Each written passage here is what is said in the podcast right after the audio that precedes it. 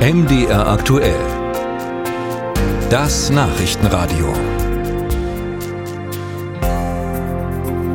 Der Beginn des Angriffskriegs Russlands auf die Ukraine jährt sich morgen zum zweiten Mal. Aktuell steht die Ukraine stark unter Druck. Es fehlt an Munition und Waffen, um den russischen Besatzern wirklich etwas entgegenzusetzen. Und zu allem Überfluss scheint auch die Allianz der Ukraine-Befürworter zu bröckeln.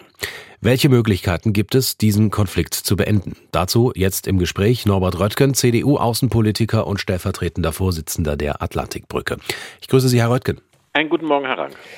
Ja, es gibt zahlreiche Stimmen, die sagen, soll der Krieg enden, dann bleiben letztlich nur Verhandlungen. Auch eine aktuelle Studie gibt an, die Mehrheit der Europäer ist für Verhandlungen mit Russland statt Waffenlieferungen. Ähm, verhält sich der Westen also richtig? Russland führt Krieg, Putin will diesen Krieg, einen Vernichtungskrieg, und er will keine Verhandlungen führen.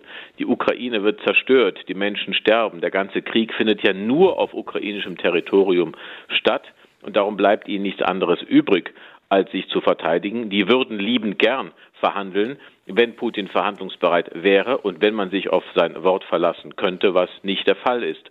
Und darum weil es um die Ukraine, aber auch um uns geht, dass der Krieg keinen Erfolg hat. Das ist auch ein deutsches Interesse, ein europäisches Interesse, müssen wir aus unserem eigenen Interesse heraus die Ukraine unterstützen und zwar mehr, so dass sie sich erfolgreich verteidigen kann. Äh, das Friedensforschungsinstitut UCDP äh, hat Zahlen vorgelegt, äh, nach denen nur jeder dritte Krieg zwischen Staaten tatsächlich mit einem eindeutigen Sieger endet. Wie sicher sind Sie, dass die Ukraine zum Gewinner eines solchen Krieges wird und dass das nachher nicht in einem Konflikt endet, der andauernd aufflammt und wieder erkaltet? Das liegt an uns. Das liegt am Westen. Das liegt an der Unterstützung, die die Ukraine durch die Europäer und auch durch die Amerikaner bekommt. Ob die Ukraine in der Lage ist, äh, in die Lage kommt und wir sie in die Lage versetzen, dass sie militärisch die Oberhand gewinnen. Das ist aus meiner Sicht der entscheidende Punkt. Der Punkt ist nicht, dass die Ukraine alles jetzt zurückerobern kann oder soll. Es reicht völlig, wenn klar wird, dauerhaft, nachhaltig klar wird, Putin scheitert mit seinem Krieg, er kann damit nichts erreichen. Wenn der Punkt erreicht ist, glaube ich, spricht vieles dafür, dass sich dann in Russland etwas ändert, wo auch immer, im Militär, äh, in der Gesellschaft, weil dieser Krieg dann für Russland nicht durchhaltbar wird. Das ist der Punkt, den man erreichen muss. Hm, wenn Sie sagen, es liegt an uns Europäern, es liegt am Westen, äh, dann äh, zahlt das ja so ein bisschen auch darauf ein, dass Sie äh, mantraartig eigentlich wiederholen, dass wir mehr tun müssen, mehr Waffen liefern, mehr Geld schicken. Äh, Sie scheinen sich ja aber mit Ihrer Position nicht wirklich durchzusetzen, zumindest nicht in gewünschtem Umfang. Die Ukraine wiederum kann auch nicht unendlich Soldaten rekrutieren. Die Frauen in der Ukraine wollen ihre Männer zu Hause, nicht an der Front. Muss es da also nicht sogar im Sinne des Westens sein, jetzt alles daran zu setzen, den Status quo zu halten? Und damit meine ich nicht das Kriegsgeschehen, sondern ähm, das Territorium. Sie gehen immer wieder von einem Punkt aus, der, den ich für wirklich 100 Prozent illusionär halte, nämlich dass Putin ein, ein, auch nur ein Funkenbereitschaft hätte, die Waffen niederzulegen.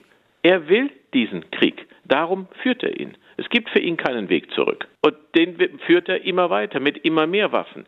Äh, inzwischen hat er auch eine Überlegenheit an Munition, weil der Westen zu wenig tut. Und Sie haben recht, ich setze mich mit der Forderung nicht durch.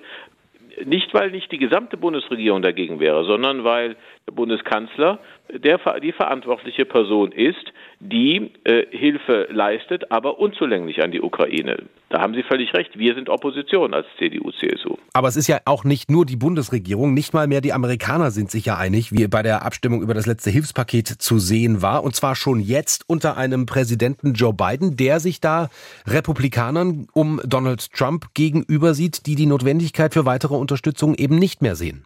Das ist eine Vorwarnung oder er wirft einen Schatten darauf, was passiert, wenn Trump Präsident wird. Es ist Trump, genau. Wir Europäer müssen dann den, die Sicherheit und den Frieden in unserem Europa äh, dafür einstehen. Wie wird sich dieser Krieg weiterentwickeln? Er wird dauern. Er wird noch viele, viele Tote und das sind Menschen, da gibt es gar nicht nach Nationalität zu unterscheiden, fordern, äh, fordern auch und nicht zuletzt weil der Westen es in der Hand hat, diesen Krieg schneller zu beenden, aber die dafür nötige Hilfe an die Ukraine nicht in nötigem Umfang gegeben wird.